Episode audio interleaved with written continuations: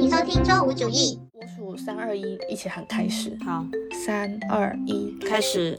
啊啊啊！救命！你知道今天有多热吗？你有出门吗？没有，但我等下打算下去游个泳。我刚刚出了趟门验核酸，我就觉得我要被融化了。你为什么要验核酸？广州这边最近又有疫情啊，然后又开始大规模验。昨天去验了一次，今天去验了一次。每天。二十四小时吗？还是不是？只是要大规模，只是一个检测。对哦，你知道深圳不是一直有那个本地什么的吗？然后他们就一直要求要二十四小时核酸。然后我闺蜜好疯，每天去做那个，她都快崩溃了。深圳真的蛮疯的，广州没有试过。反正我一直在这就没有需要二十四小时内的。其实好像都很少，就是就是如果没有疫情的话，都不会有场所要求要吃核酸进去。我感觉好像广州开下来反而是蛮稳定的，就它偶尔有一些输入的，然后或者有一些本地的，但很快就控制住，我觉得挺稳定，而且他们还是挺 chill 的，就是观众反应的很快，但是呢，他又没有很过分严格，也没怎么封，都是封区域的，然后都是差不多好了就解封了，就像之前白云那边这样子，也是封一两个星期这样吧，就如果那个地方有 case，而且都是很区域的，可能就那一个小区这样子，其他的都不影响。我看深圳好像也是。差不多，但他就是加了一个要做这个二十四小时的核酸。他们之前最开始好像是要求要七十多，七十二，讲说七十二的时候就已经很麻烦了，就一两天你就要去做一次嘛。然后二十四小时他非常崩溃，而且有很多人每天就每次做那个都要排很久。我们现在还蛮方便的，之前没有 case 的时候呢，他会有一些常规检测点，他没有强制你去检测，就你自己想去的话就去，然后也是不用钱的这样子。然后我们公司楼下就会差不多每周。就会有一次常规检测，就你想去的话，你就下去检，这样就很快，可能就两三分钟就搞定了。反正我们没事就 下去检，这样那还可以啊。哎，但是真的好热，超级无敌热，你知道吗？我刚出门，手机上显示是三十五度，体感是四十四度，我真的觉得我要融化，而且是大太阳的那种，你知道吗？真的觉得我要融化在这个阳光下。你知道今天那个上海高温上了热搜吗？我看到上海那边体。感是五十度，好夸张哦！就是我觉得今年它整个天气比以前感觉好像推迟了一个月左右。以前不是差不多南方的话，大概三四五月就开始那种梅雨季，然后梅雨季一过完就开始直接就是变热的那种。但今年我感觉好像整个都推迟了一两个月这样。然后今年夏天感觉特别特别热，又有台风什么的，然后又有什么下很多雨嘛。广州这边之前连下了一个月的雨，晴停了。一两个星期，然后来台风，又下了一两个星期的雨。但来台风是惯例了，就是这不是在西安吗？他那天跟我讲说，看他那个温度显示就已经是四十多度了。但我后来想想，觉得和南方还是有点不一样。就他们如果找一个阴凉的地方的话，待一待可能还是会就体感没有那么热。但南方就不太行，在哪里都很热，体感就是比那个温度会更高。记得我们在英国的时候，那个其实一般英国夏天也理论上是不。热的就二十来度这样，但是那段时间不是整个欧洲都 heat wave 吗？这最热好像也到了三十二、三十三、三十四这样，就真的蛮热的。但是在阴凉处的话呢，就不会热，就站在阳光下就是非常的热。对，它气温其实是真的高的，但是它不在阳光下的话，就那个体感的温度就差很多。而且说实话，它那个时候它它那个热，现在想来，唉，真的是我宁愿回到过去。不是，但是它没有空调这件事情，在那个温度上还是蛮难受的。但它其实一个风扇可以解决的耶，因为它室内很热，你它室内比室外热，我觉得，因为它室外有一些风的话呢，你在阴凉处其实是可以的。但它室内的话，因因为它那个墙的构造就是保暖型的，就很闷。然后，然后，但是，但是我们还在那个卫生间的那个浴缸放凉水，然后泡在里面。为什么我印象里面没有记得我在室内受苦的这个？有开风扇了，还是有买风扇了？那时候。对啊，我就觉得好像是风扇可以解决的事情。没有，我记得室内还是蛮热的，因为我记得我当时泡完，可能泡了半个小时，刚泡完的时候全身凉凉的，就是像刚游完泳那种感觉嘛。然后坐半个小时之后又开始热。我有印象你去泡凉水这件事情，但我自己好像没有热的像你这样子。但是他们很短，最多热一个星期这样子。对啊。啊，我那时候真的很爽，因为它冬天很久。有个半年。我昨天和我爸妈他们出去吃饭嘛，然后也聊到英国的天气。然后我爸妈那时候不是呃圣诞的时候有去英国待了一个月左右，然后我爸说他非常非常讨厌 英国的天气，而且他们待在纽卡斯尔嘛，北方又特别阴哦，就没有见过晴天。我觉得的确是中部、北部是比较阴啊，然后就是雨啊。我们印象里面英国的天气，对，但南部的话，像伦敦那边，其实天气还挺好的，还蛮多晴天的。对啊，我一直就是跟他们讲说，其实南方还好一点。我记得我之前去那个曼城那边，就是天天雨啊。后来想了想，如果天天雨的话，我应该也是有点受不了，因为前一段时间香港天天雨的时候，我真的快崩溃了，就下得很累，就是整体都是阴天的那种，然后持续阴天，持续一两个月的时候，我真的是蛮崩溃的。我之前没有觉得说天气对我的心情有那么大的影响，但当它的时间拉到那么长的时候，我真的是下到后面，我真的整个人真的心情非常 down。你你有之前有看过别人说成都，因为他们是四川盆地那边嘛，地形问题，经常是常年阴雨天嘛，就可以连下几个月雨这种。我知道说有比较潮湿，但是我不知道说可以下这么久。就我我之前就刷到好多帖子说，很多人在成都生活的话就很抑郁，可能会连下几个月雨啊。那他们不是还说去成都生活还蛮 chill 的吗？就是对呀，他 chill 是他生活方式的 chill 啊，这没错啊，只是他天气是这样而已啊。但他生活方式就是那种很 chill 的生活方式。然后现在萧敬腾还搬去了四川定居，好好笑。然后说成都人民苦不堪言。觉得我们现在越来越频繁，就是录播课的时候闲聊。我觉得就是没有办法。其实看一下之前聊的，已经聊了很多了，是聊了很多。算了，我们本来做这个也是为了乐趣。哎，无所谓了。我那天看到另外一个播客，也是两个好朋友在聊天的，他们也是差不多做到后面也开始闲聊。他好像是两个 gay 朋友，我真的很喜欢听 gay 聊天，是很多很有趣的。你知道之前不是有那种台湾的，其实那不是播客，就是是那种视频 YouTuber，对，就好好笑哦，这些人，而且他们超放得开，就是什么 topic 都可以聊。对啊，他又没有限制。那我不是说我最近就是在看那部。伊甸园吗？就是那个韩国综艺哦，它就是三男三女把他们放到一个海岛的地方，什么七天六夜还是什么，我忘记了。然后不公布除了名字以外的所有信息，不知道他的职业年龄，所以他们讲话就都要用评语讲，不能用敬语。不知道职业，不知道收入，所以就说不看这一些很社会属性的东西之外，只按照人本身的互相吸引去配对这样子，所以叫伊。店员 对说的好听，然后可能因为要穿泳衣什么的嘛，所以可能就是也找一些那种参赛者都是身材比较好的。我现在其实才看到第三集耶，它是已经播完了吗？好像没播完，六月才开始播的。你觉得好看吗？我对于这一些恋综呢的态度都差不多。其实大部分这种呢也不会有哪个让我觉得特别好看，但是呢就是还是有一定的可看性，让我每天早上比如说化妆的时候啊，或者中午吃饭的时候啊就。很适合看这些节目，你知道，但是这个节目一出来的时候，我在微博就有看到片段嘛，大家就很震惊，说哇，韩综现在为什么尺度这么大？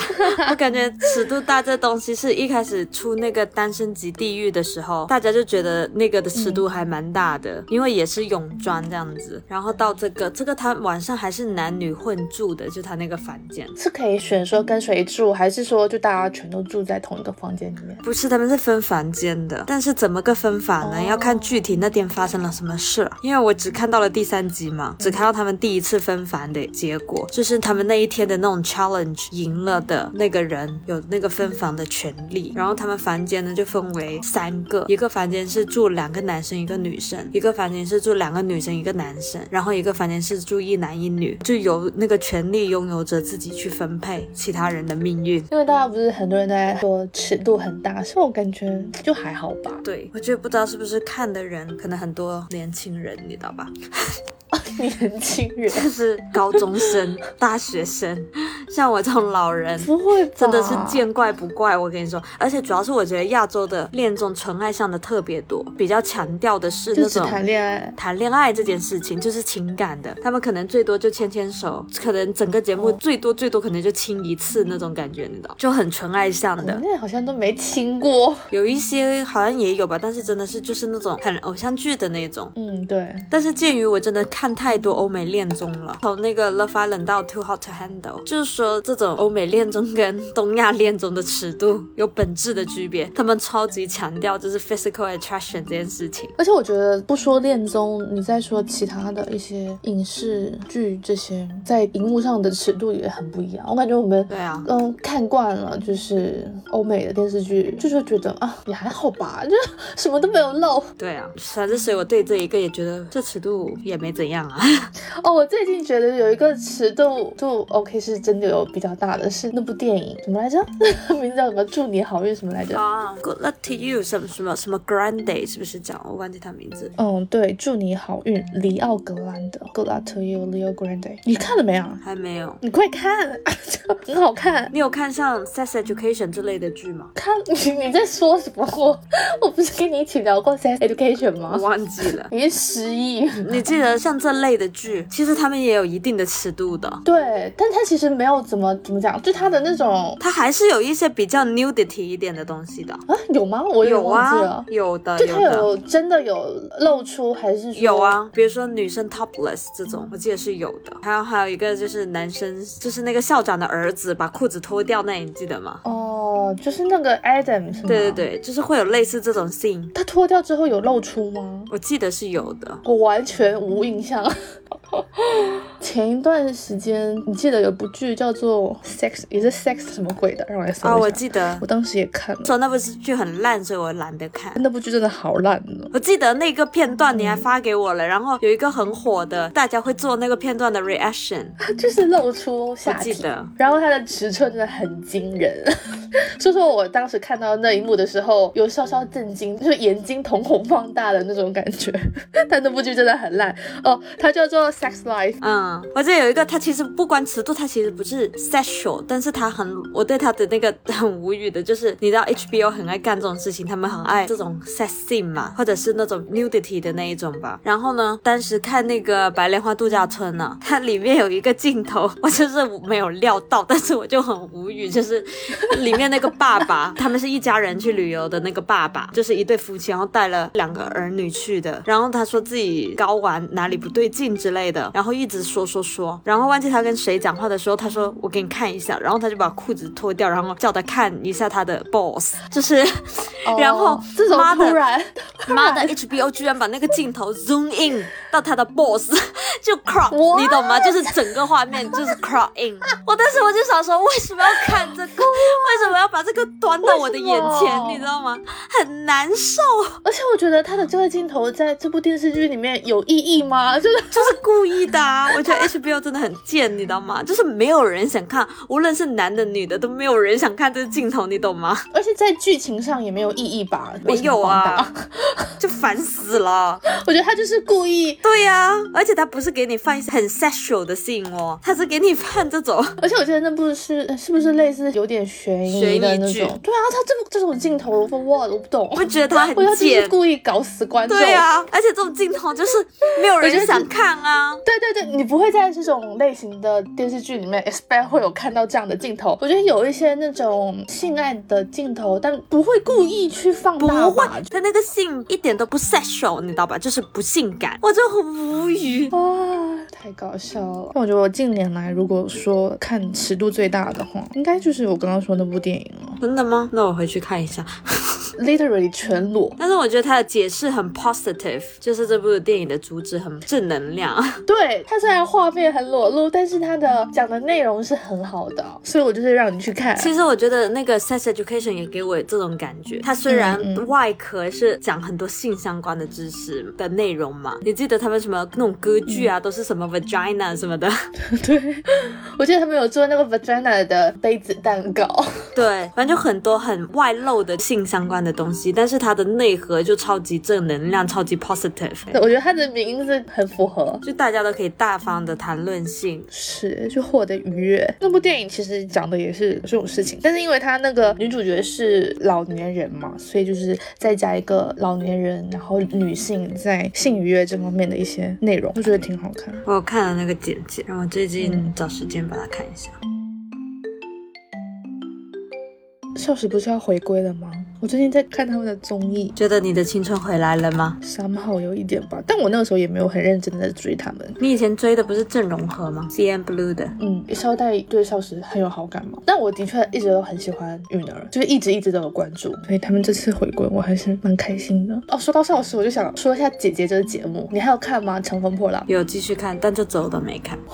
我觉得好烂呐、就是真的，嗯，那我觉得这一季的阵容其实很好的，对，阵容其实是挺好的，但我不知道为什么他们可以这么不用心做这个节目。他这一季姐姐之前是哥哥，然后当时我看了哥哥之后呢，看了吴梦之的一个采访，他大概的意思就是讲说，他当时没有把姐姐的故事做得很好，像前几季前一两季，他们最后其实就一直奔着说舞台要怎么怎么好，然后舞台要怎么怎么炸那样子去疯狂的练习嘛，然后落到姐姐每个人身上的故事其实没有讲很多，但是在哥哥里面几个人的故事都讲的挺好的。然后我当时看了那个采访之后就想说，OK，看一下第三季的姐姐会怎么样。结果这季就是我感觉她什么都没有讲，然后就是在那边卖一些激情，就靠这个撑一些热度。我感觉她没有具体讲什么。或许其实我觉得应该挺多可以讲记得当时看那个，我觉得有一个就是群像这类的节目，对于每一个群像的个体啊，或者这种共同的怎么说呢，就是呈现出来的这种感情，我觉得比较成功的一个是那个清理，就我们看的那一集《青春有你》。啊，对，对，然后一个是当时那个 B 站的那个节目《新说唱唱新时代》，对我觉得这两个是做的比较好的，就对，就是在这么多人的情况下嘛，其实哥哥做的也挺好的，但是我就觉得凭什么啊？怎样是是没故事可以讲吗？而且这季的舞台你不觉得很丑吗？对，而且选的歌真的很差，我觉得这个已经很多人吐槽过了，就是说他好难听，说他选曲很垃。圾，然后服化也很丑。对，看到一些舞台的视频，我就觉得怎么可以丑成这样？歌也很难听。那为什么要糟蹋这些姐姐们？对啊，就是为什么？我就觉得他只是很简单的把哥哥的那一套和之前的呃浪姐那一套稍微的柔和了一下，照搬了一些赛制，硬塞给这一季的姐姐，感觉他没有认真的去研究说这些姐姐身上有什么故事可以挖掘，就是把直接把他们丢进去，然后赛制给到他们，然后就是就是这样子比，然后就是舞台演出那些，我也觉得哦不太行，然后反正我这一季整一个观感我都觉得很不好。我上一季也不太喜欢，我上一季我没看下去，可能才看了开头几集我就气了，我觉得就是非常的无聊。那季其实就是对，那季就是很无聊，因为他们就是拼。他的确那一季后面的烂话也超低的，烂声很小，就热度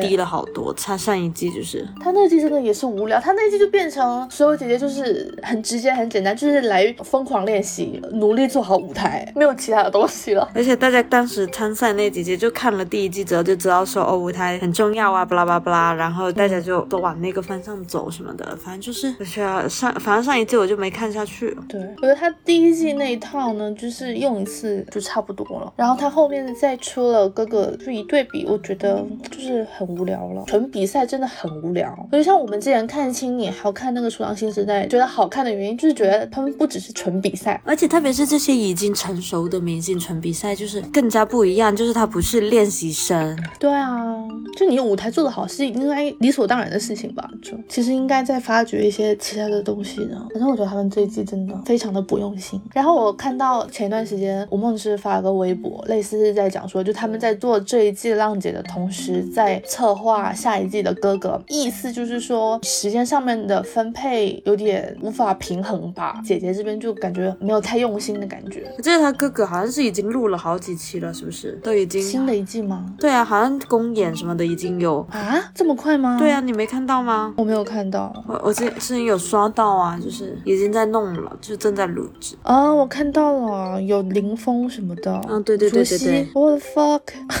为什么就全都是香港 TVB 的人啊？什么吴卓羲是不是？任贤齐、苏有朋啊，我好看过这个名单，对我有印象啊。原来是他同时录制两个节目，怪不得。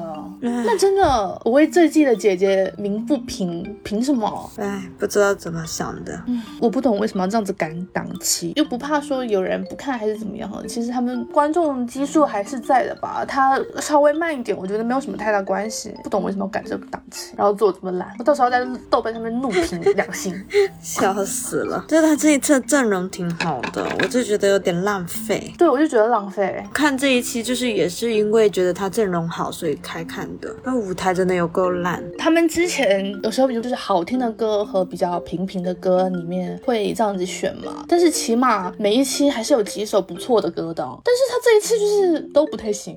我也觉得，太奇怪。而且这个难听应该是共识，因为真的好多还上了热搜的选曲的问题。我想到他们那个有一期舞台的服装是那个七彩的那个颜色的那那一期，啊，我知道。然后还戴一样的发型，是不是？对，觉得他们那个发型好丑哦。我觉得那那一个舞台的造型真的好浪费，因为那组都是美女，对，然后腿超长，我就无语了。他们穿成这样，我一个都认不出来，你知道吗？啊，我不懂为什么要这样子，这是浪费别人的美貌。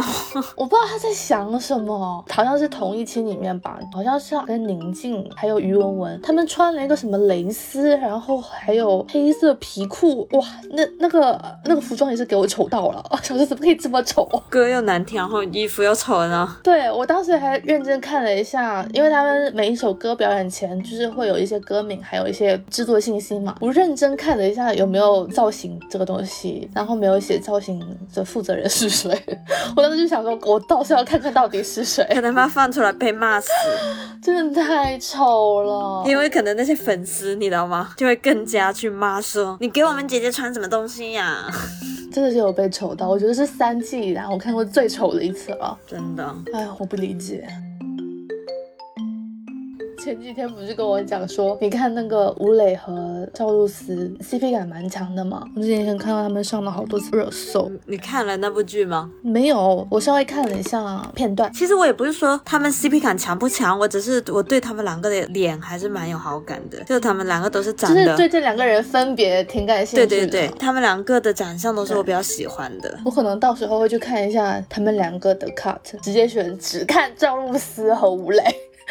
是为了磕 CP 吗？对，就是想看一下他们两个。我因为我对这两个人也是分别有好感的，就我之前还是看过赵露思的剧，就觉得她还不错，然后就想说单独看一下他们两个吧，因为我不想再花时间再看一部古装剧了。我看了那个《梦华录》了，好长哦，我真的好久没有看过这么长的电视剧了。我不爱看古装剧，四十集把我看崩溃了，我已经。我到后面就是两倍速看。要是那个赵露思跟吴磊那不是现代剧的话，我可能会看。但我看一下那个《星汉灿烂》好像是二十七集，还好啦。但我也不想再看二十七集了，而且还是这种，呃，哎，我不知道。我觉得国内的这种古装剧就是有一种什么都想讲，嗯，他又想讲男女主角的爱情，然后又想讲可能男主身上有背负什么血海深仇，然后还要再讲宫斗，再讲宅斗，反正就什么都要讲，然后这整部戏就拖很长很长，我真的是我头都大。唉，我觉得这那种就是如果要讲很多内容的话，或者讲得很丰满的话，其实很需要功力。对啊，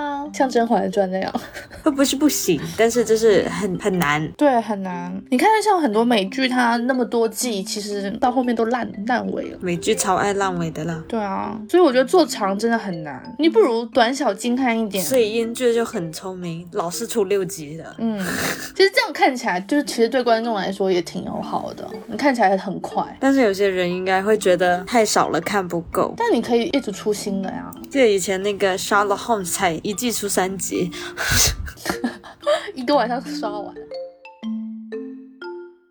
我们这期也没有打招呼哎，真的耶。算了，之前也没有什么特别重要的内容。我最近写推文也很很瓶颈，你知道吧？我觉得你你写推文陷入瓶颈的频率，就跟我想播客题目陷入瓶颈的频率是一样的。我觉得是。我觉得作为一个普通人来讲，真的很难坚持 长期长期的那种更新，真的太难了。也快两年了，你知道吗？我们是九月份吧，下到七月了，两年了。那比下一年不行，我们要做够十年。